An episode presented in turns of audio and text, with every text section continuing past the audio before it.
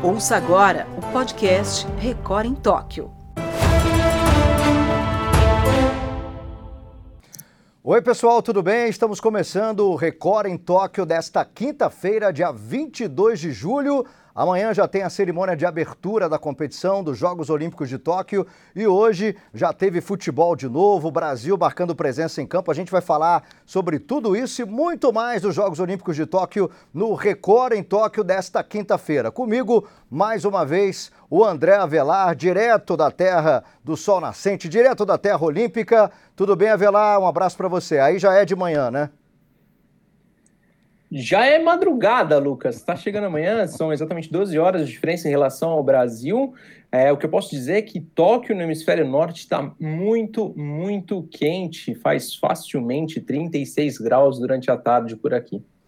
Legal, a Avelar vai estar com a gente daqui a pouquinho falando muito mais sobre os bastidores também dos Jogos Olímpicos de Tóquio, ele que está direto de Tóquio. E também hoje nosso convidado especial, o Alessandro Luchetti, jornalista, jornalista esportivo, né? Já participou de cobertura olímpica também, tem muita experiência no jornalismo esportivo e hoje ele vai estar aqui com a gente falando sobre os Jogos de Tóquio também. Tudo bem, Luchetti? Boa tarde para você. Boa tarde, Lucas. É, boa tarde ou boa noite aí para o Avelar. Feliz de estar aqui com vocês falando sobre uma coisa que a gente gosta muito, que é a Olimpíada. Né? Legal, legal. Alessandro Luquete vai estar com a gente hoje falando muito também sobre, claro, a seleção brasileira, né? Hoje o principal assunto é o futebol masculino. O Brasil ganhou da Alemanha, tomou um susto, mas ganhou. Mas antes da gente falar do futebol, vamos tocar o assunto de novo dos casos de Covid que continuam pipocando né, em Tóquio. É notícia todo dia de credenciados que pegaram a Covid, que estão contaminados. E eu queria falar sobre isso, né? Abrir essa live de hoje falando exatamente sobre isso, né, Avelar? Que, é, na verdade, os casos continuam acontecendo, poucos ainda na Vila Olímpica, o que é bom, é um sinal bom aí de que a Vila Olímpica, pelo menos, está protegida onde estão os atletas, né?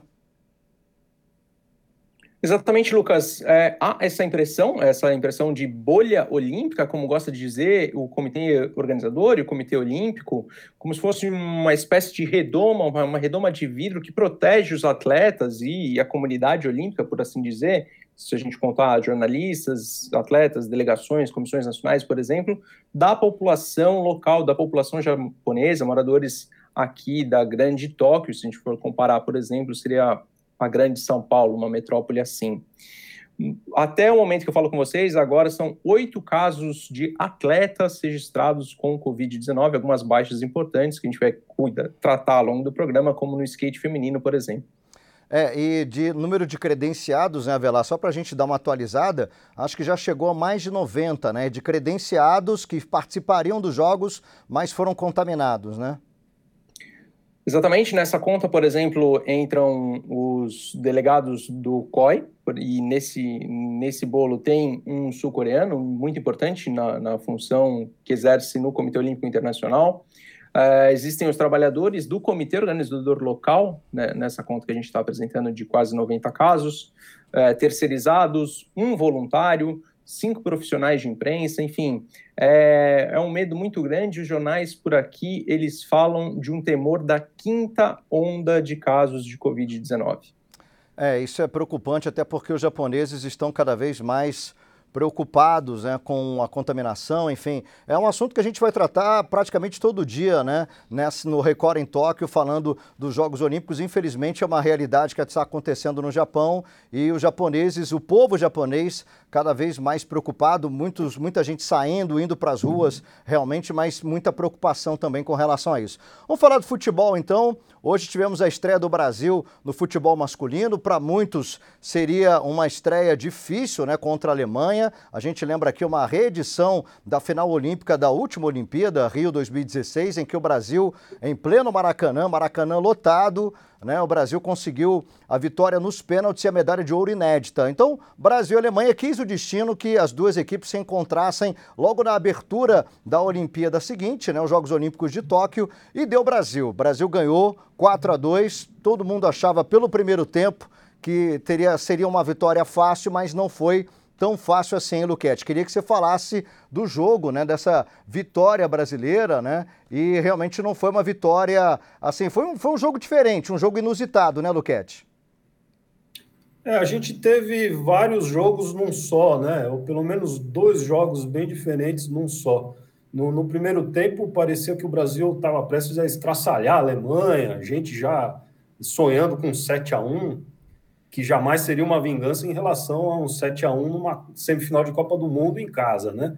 Acho que o Brasil só vai se vingar se ele ganhar em Munique da Alemanha numa semifinal de Copa, é, lá, né? Lógico. Mas, é, então, parecia que o Brasil ia é, esmagar a Alemanha no primeiro tempo. Richarlison marcou três, a gente está vendo o Richarlison aí, marcou três gols, é, e foram três gols assim, em 30 minutos de jogo praticamente, né? Exatamente, o Brasil estava muito bem, né, com, com o Anthony, com o Arana avançando pela esquerda, só indo na boa, e mas é, a coisa começou a complicar no finalzinho do primeiro tempo, quando o Brasil perdeu aquele pênalti, né, é, ia para 4 a 0, e me deu a impressão que o Brasil se cansou, né, por ter feito aquela pressão tão intensa no primeiro tempo, e a Alemanha foi gostando do jogo, né? O primeiro gol, acho que houve uma falha do Santos, e, e depois entrou o centroavante ali, ele conseguiu né, subir sozinho, né? O zagueiro do Brasil, Diego Carlos, né, acho que falhou naquele lance também. E aí a gente começou a sentir um certo temor, né? Um calor, assim. Sorte que o Paulinho entrou muito bem e conseguiu ampliar para 4 a 2 né? Que fique como um, alerta né, para o Brasil, é, porque o próximo jogo, eu acho, contra a Costa do Marfim, vai ser o mais complicado dessa primeira fase. Costa do Marfim está muito bem, um time muito forte fisicamente, então é, é bom o Brasil não, não entrar confiante demais, né? É, que fique essa lição. Aliás, o jogo contra a Costa do Marfim acontece é, no próximo domingo, já o segundo compromisso da seleção brasileira. Queria saber do Avelar a repercussão, porque Brasil e Alemanha são duas grandes potências né, do futebol masculino se enfrentando, uma reedição de final olímpica e foi um jogo bem movimentado, né, Avelar? Como é que foi a repercussão aí no Japão? Lucas, foi curioso perceber que nem muita gente dos colegas jornalistas estrangeiros com que a gente tem, teve contato, algum pouco contato também nesse momento de pandemia, é, sabiam que o Neymar não estava presente. O Neymar, nesse momento, tem um status de jogador da seleção brasileira, ele carrega a seleção brasileira.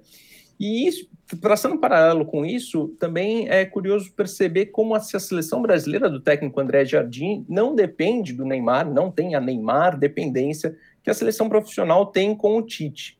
Ainda assim, esses, esses jornalistas estrangeiros que estavam num grupo ali comigo é, se espantaram com uma aparente dificuldade do Brasil, como vocês já citaram no, em alguns momentos do jogo, ou como o Luquete falou, em diferentes momentos do jogo, né?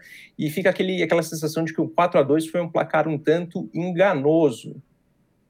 É, bom, não sei se foi enganoso, eu acho que pelo início da partida, né, Luquete, a gente pode dizer o seguinte, que o Brasil ia atropelar, muita gente inclusive começava a falar, nossa, 3 a 0 com 30 do primeiro tempo, pode ser um 7 a 1 aí contra a Alemanha, como você falou, jamais seria uma vingança, até porque não são as duas seleções profissionais, a gente sabe que o Brasil teve dificuldades para trazer jogadores, o Pedro, por exemplo, não foi para Tóquio e deveria, é, o André Jardini queria o Pedro no ataque da seleção brasileira, mas a Alemanha também tem dificuldades também de trazer alguns jogadores para disputarem a, as Olimpíadas. Mas nesse caso, eu acho que a seleção seleção brasileira, o início foi muito bom e o, o Luquete, inclusive, falou, né? O pênalti perdido, Matheus Cunha, inclusive, é, é, acabou perdendo esse pênalti, perdeu algumas boas oportunidades durante o jogo. Acho que o Brasil perdeu a chance de matar qualquer ânimo da Alemanha ainda no primeiro tempo, né? Apesar dos 3 a 0 né, Luquete?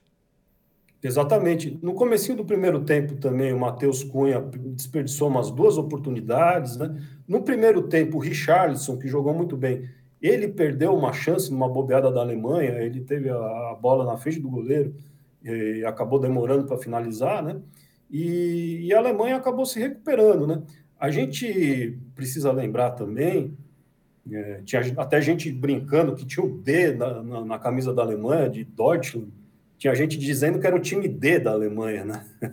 Mas é... Não, não é exagero, né, Luquete? Não é bem é assim. exagero, é exagero. Mas o, o, técnico da Alemanha, o Stefan Kantz, ele reclamou que o, alguns clubes eh, não liberaram seus jogadores, né? O Bayern de Munique, ele não quis liberar o seu terceiro goleiro, que é um jovem, né? Então, realmente, o time da Alemanha é, não era isso tudo, mas é, mesmo assim conseguiu assustar o Brasil, né? Eu acho que o Brasil precisa caprichar um pouco mais nas finalizações e seria interessante o Jardine pensar na, na, na hipótese de colocar o Paulinho desde o começo do jogo. É um jogador muito bem, entrou bem, oportunista. Então, fica aí essa. Talvez esteja. É, o Jardine tem essa dúvida agora, né? Sem dúvida. Olha, o Brasil que eh, entrou em campo com o Santos, né? O Daniel Alves, o Nino, o Diego Carlos, o Guilherme Arana, o Douglas Luiz, o Bruno Guimarães e o Claudinho, o Anthony, o Matheus Cunha e o Richarlison. Inclusive, Avelar, é, essa escalação do Brasil, todo mundo já sabia, né? Que o Brasil ia jogar desse jeito. É, ele deixou claro, o André Jardini deixou claro que seria esse o grupo titular desde os primeiros treinos né, que aconteceram é, aí no Japão. Então fica aquela dúvida se realmente o Brasil jogou de uma forma até entrosada no primeiro tempo, justamente por causa disso, porque todo mundo já sabia é, qual seria o time titular do Brasil e você até falou, né? A Neymar dependência não existe mais. O André Jardini, eu acho que ele está pensando mais no, no, no coletivo da equipe, né? Pensa mais no coletivo e conta muito, muito, muito com o Daniel Alves para esse torneio olímpico agora acima de 24 anos, um ano à, frente é, em razão da pandemia, um ano a mais em razão da pandemia do coronavírus, se fosse 2020 seria sub-23. Os três convocados acima dos 24 anos, eles precisam mostrar muito serviço.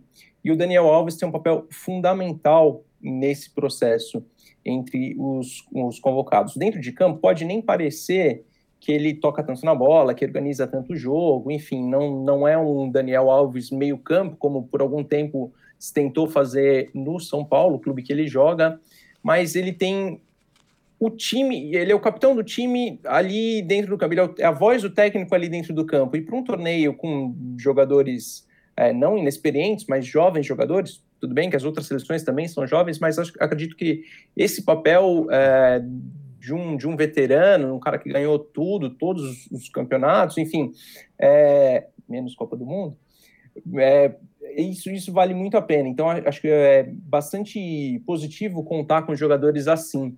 E o Santos também, apesar de uma falhinha ali ou outra, passa, passa uma confiança. Eu gosto, gosto dele, foi bom vê-lo com, com a camisa 1 nesse jogo. Bom, é, você falou né, de outras seleções e a gente lembra aqui alguns resultados, né? Olha, não foi, o Brasil tomou um susto ali, mas ganhou, ganhou bem da Alemanha, 4 a 2 poderia ter sido até mais, porque o Brasil perdeu várias chances. Egito 0, Espanha 0. E olha, Argentina perdeu para a Austrália por 2 a 0. A Argentina que já tem duas medalhas de ouro em Jogos Olímpicos. Então, assim, dá, dá para perceber, né, Luquete, que é, não só o Brasil vai tomar susto, outras seleções também, porque a Espanha chegou como grande favorita nessa Olimpíada e empatou com o Egito 0 a 0 na, na estreia é, jogando nos Jogos Olímpicos, né? É, essa primeira fase ela pode ser um pouco enganosa, né? A gente lembra da campanha do Brasil no Rio de Janeiro, é, o Brasil também fez uma, uma, uma primeira fase meio presa, é, uns empates meio preocupantes, né? E depois acabou engrenando. Eu, eu não descartaria a seleção da Espanha por conta desse empate, não. Bom, é, a gente o, vai. Lucas, diga, desculpa, Velar, diga. Desculpa se você me permite, aqui os jornais japoneses, quando, quando eu cheguei, estou no quarto do, do hotel aqui, por isso sem máscara. É, as TVs falavam bastante no Kobo, camisa 7 japonês, assim, que é o Messi do Japão, sabe? É, é Kobo para todo lado. Aqui eles estão enaltecendo bastante o jogador que fez um belo gol de perna esquerda, a lá o holandês Robin, lembra? Quando corta para dentro, assim, pro lado esquerdo, chuta com a bola cruzando. Então foi um belo gol e tá todo mundo muito empolgado com ele aqui. Outras duas curiosidades que eu pude ver do, do futebol olímpico foram, foi na partida México e, e, França. O goleiro do México é o Guilhermo Ochoa, assim, aquele mesmo. E o atacante da França é o Guignac. Meu Deus, viu? Verdade. O México é, acabou ganhando da França, né? 4 a 1 nesse jogo. E essa partida Japão e África do Sul, a gente lembra que a delegação de futebol masculino da África do Sul teve atletas é, que foram contaminados, né? Pegaram Covid. Esse jogo estava até ameaçado. Será que vai acontecer? Não vai? Aconteceu. O Japão ganhou de 1 a 0, como a Velar falou, o gol do Kobo aí. E no grupo do Brasil, Brasil 4 a 2 contra a Alemanha e Costa do Marfim ganhou da Arábia Saudita 2 a 1, próximo jogo do Brasil é, no domingo contra a Costa do Marfim, né? Vamos ver o que vai acontecer. Mas antes disso, né, no sábado vai acontecer o jogo Brasil e Holanda no futebol feminino. Rapidamente, Luquete, queria que você falasse da sua expectativa no futebol feminino de Brasil. O Brasil que goleou a China por 5 a 0 com direito a dois gols a Marta. O que, que você está achando, hein? Qual é a sua expectativa do futebol feminino aí nos Jogos Olímpicos? Ah, Lucas, de fato o Brasil é jogou muito bem na estreia, mas eu acho que essa próxima partida é que vai servir de parâmetro de verdade, né? Porque a Holanda é um time muito forte, foi é, vice-campeão mundial, né? Então, eu, olha, se a gente conseguir um empate, eu vou estar satisfeito, viu, Lucas?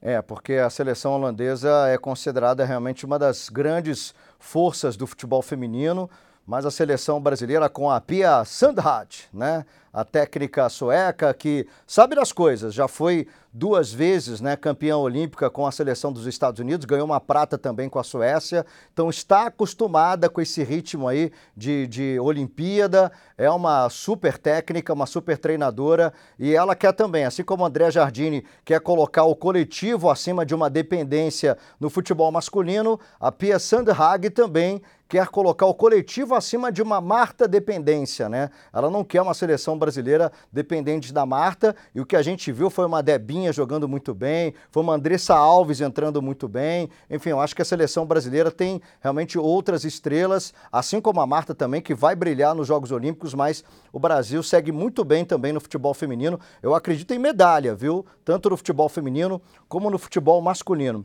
Deixa eu falar aqui de uma curiosidade né, que aconteceu hoje com a delegação brasileira com relação ao atleta Lucas Mazo. O Lucas Mazo é um atleta da marcha atlética né, de 20 quilômetros, né, do atletismo do Brasil. E o Lucas Mazo, ele tem, ele não tem um dos olhos, né? Na verdade, ele tem uma prótese ocular que ele mostrou para todo mundo. Essa prótese ocular aí está com a bandeira do Brasil. Olha só essa imagem do Lucas Mazo. Com 15 anos de idade, em 2009, ele levou um tiro de paintball no olho direito, perdeu totalmente a visão. E aí foram três cirurgias, reconstrução do globo ocular, e ele acabou colocando uma prótese ocular que ele pode mudar de vez em quando. E essa prótese, ele justamente falou que era uma surpresa, né? que ele daria para a torcida brasileira. Essa prótese tem exatamente a bandeira do Brasil na prótese ocular do Lucas Mazo. A gente está vendo no detalhe aí, né? Em 2011, o Lucas começou a praticar atletismo e ele tinha um sonho de se um, um, dia, se ele conseguisse chegar a uma Olimpíada, ele colo colocaria uma prótese ocular exatamente com uma imagem né, no, no globo ocular da bandeira do Brasil, o que acabou acontecendo. Curioso isso, né, Avelar? Lucas, curioso e muito bonito, né? É, a Olimpíada permite essas histórias maravilhosas, assim, poxa, de um, de um drama pessoal. É, o Lucas conseguiu fazer isso uma motivação e chegar é, na Olimpíada. É claro que é competição, é esporte, é valendo, tudo, tudo pode acontecer, mas não tem grandes aspirações ali é, para chegar ao pódio, por exemplo, mas acredito que só, só essa motivação que esse cara tem já é algo muito, muito valioso. E lembra também o lutador Ícaro, Ícaro Miguel no, no, no, Taekwondo, também brasileiro, que tem uma deficiência visual, se negou a fazer uma operação. Ele, inclusive, na luta do Taekwondo, ele se posiciona de forma a poder enxergar melhor o adversário. Então, o que poderia ser uma desvantagem para ele, ele acabou se adaptando, enfim. Eu já falei aqui algumas vezes, eu amo a Olimpíada bem por conta dessas histórias também, independente de pódio, cor de medalha, acho que isso, claro, fica para a história, mas eu gosto mais desses detalhes olímpicos que recheiam a nossa delegação. Verdade, é realmente uma competição que traz isso, né? Traz essas histórias. Luquete, você que já fez cobertura olímpica, você sabe que um evento dessa magnitude traz histórias como essa, né? Você imagina um atleta que perdeu é, é, o globo ocular e acabou colocando uma prótese ocular. E o sonho dele ela, era colocar uma prótese com a bandeira do Brasil. Está realizando o sonho, né? É, eu li algumas matérias a respeito do Lucas e me chamou a atenção que ele disse que não quer jamais que sintam pena dele. E, de fato, ao colocar a bandeira do Brasil, a gente fica falando sobre isso, uma coisa inusitada, e ele tem uma outra prótese guardada, que eu acho que ele vai usar no dia da competição, que ele disse que é uma surpresa, né? Então, de fato, ninguém é, se recorda hoje de ter pena dele. De fato, é um atleta que conseguiu transformar essa situação, né? Inverter. E a gente fica admirado pela, pela garra dele, pela empolgação dele. Legal. Bom, daqui a pouquinho a gente vai trazer também, uh, a gente está falando dos atletas brasileiros, o Bruno Soares gravou um vídeo, está bem, ele foi operado de apendicite, quando ele chegou em Tóquio, ele foi operado, já já a gente vai mostrar esse vídeo do Bruno Soares. Antes eu queria tocar no assunto cerimônia de abertura com André Avelar. Afinal de contas, a gente está chegando, né? É, na verdade, o André Avelar já está no horário japonês no dia da cerimônia de abertura. Para a gente só acontece amanhã, a partir das 8 e meia da manhã, pelo horário brasileiro. Mas vai ser uma cerimônia de abertura bem diferente e com várias polêmicas. Não é isso, Avelar? Lucas, o dia que o mundo temeu que não chegasse chegou. Chegou aqui no Japão, dia 23 de julho, uma sexta-feira, dia sim da cerimônia de abertura dos Jogos Olímpicos Tóquio 2020. É claro que a pandemia não acabou, os cuidados ainda são muito, muito grandes.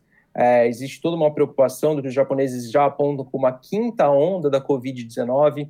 Essa cerimônia de abertura vai ser muito, muito enxuta. Para se ter uma ideia, o Brasil vai com apenas quatro representantes, os portas-bandeiras Kathleen Quadros, do judô, e Bruninho, Bruninho Rezende, do vôlei, e mais dois membros da delegação, dirigentes, o subchefe de missão e o chefe de missão, provavelmente, enfim.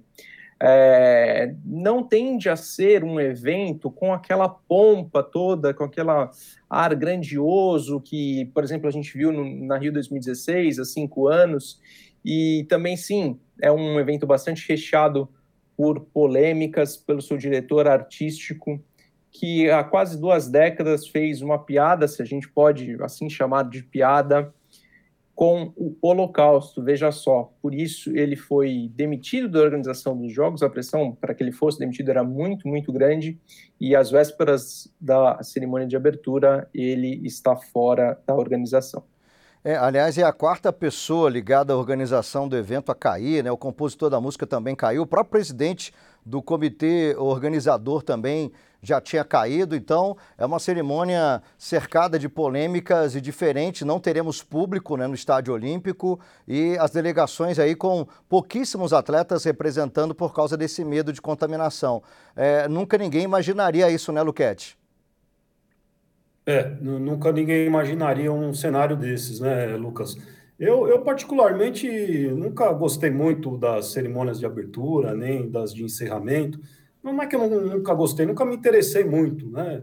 É, eu já tive a oportunidade de ir para quatro, né? É, em, em, é, somando Jogos Pan-Americanos com a Olimpíada, e a única que eu fui foi na cerimônia de abertura de Londres, porque o Paul McCartney ia tocar. Eu não sabia que o Paul McCartney ia se transformar numa espécie de rei Conniff, né? Porque a partir de 2010, praticamente todo ano ele vinha para o Brasil. Então, aí eu fui e tal, mas eu acho muito longa, muito cansativa a cerimônia de abertura. E talvez assim, com essas delegações menorzinhas, o pessoal vá, vá passando mais rápido e aí fica um negócio mais ágil, né? Sem Tentando dúvida. ver o lado bom. Sem dúvida, vai ser mais enxuta, com toda certeza. É, claro, vai ser um grande espetáculo. Os japoneses estão é, é, é, promovendo aí um grande espetáculo e vão promover um grande espetáculo na cerimônia de abertura, mas vai ser mais enxuta, com certeza. A gente ficou devendo, então, a mensagem do Bruno Soares, tenista que chegou na Vila Olímpica, teve que ir às pressas para o hospital, foi operado de apendicite, mas já está tudo bem com ele. Vamos ver. Fala galera, primeiro agradecer todas as mensagens é, depois desse susto. Felizmente a cirurgia foi, foi bem, correu tudo bem, deu tudo certo, super bem acompanhado aqui pela, pela nossa equipe médica e também pro pessoal aqui do Japão. E agora é começar essa recuperação dando uma caminhadinha e, e quem sabe voltar às quadras o quanto antes. Obrigado por tudo, obrigado pelo Legal, tá aí então a mensagem do Bruno Soares, está ok, mas está fora da Olimpíada, infelizmente. O atleta, e, e, aliás, ele com Marcelo Melo era uma dupla que não tem o favoritismo né, de outras Olimpíadas, mas Bruno Soares e Marcelo Melo formam uma bela dupla de tênis e essa dupla foi desfeita aí por causa desse problema com o Bruno Soares, ainda bem, né? Graças a Deus ele foi operado, está tudo bem com ele. Olha, a gente está quase fechando o Record em Tóquio de hoje. Queria só tocar no assunto com a velada da Simone Biles, né? Simone Biles, numa Olimpíada em que a gente tinha sempre Usain Bolt ou Michael Phelps como grande estrela, né, olímpica, sempre no quadro de atletas no masculino, a gente agora provavelmente vai ter uma grande estrela no feminino, deve ser a maior atleta dos Jogos Olímpicos de Tóquio, deve ser a ginasta Simone Biles, que já deu show no treinamento. Imagina na hora da competição, né, Avelar? ela vem guardando, né? Ela vem guardando para isso. Ela saiu da Rio 2016 com quatro medalhas de ouro, uma medalha de bronze. Já tinha despontado ali como o grande nome da ginástica. E que bom que pode ser uma mulher a carregar a história olímpica depois desses monstros que foram Michael Phelps e Usain Bolt, a primeira Olimpíada desde de Atenas 2004 sem os dois. O Phelps ainda tinha competido em Sydney em 2000. Depois o Bolt tem a sua primeira Olimpíada em Atenas 2004 e assim é, é gostoso de ver a história sendo renovada. Eu torço muito, muito, muito para Simone Biles. Sou fãzaço dela e quero estar tá lá para vê-la ganhar mais medalhas aqui em Tóquio 2020. Legal, Avelar, obrigado aí pela sua participação, viu? E bom, vai estar sempre comigo.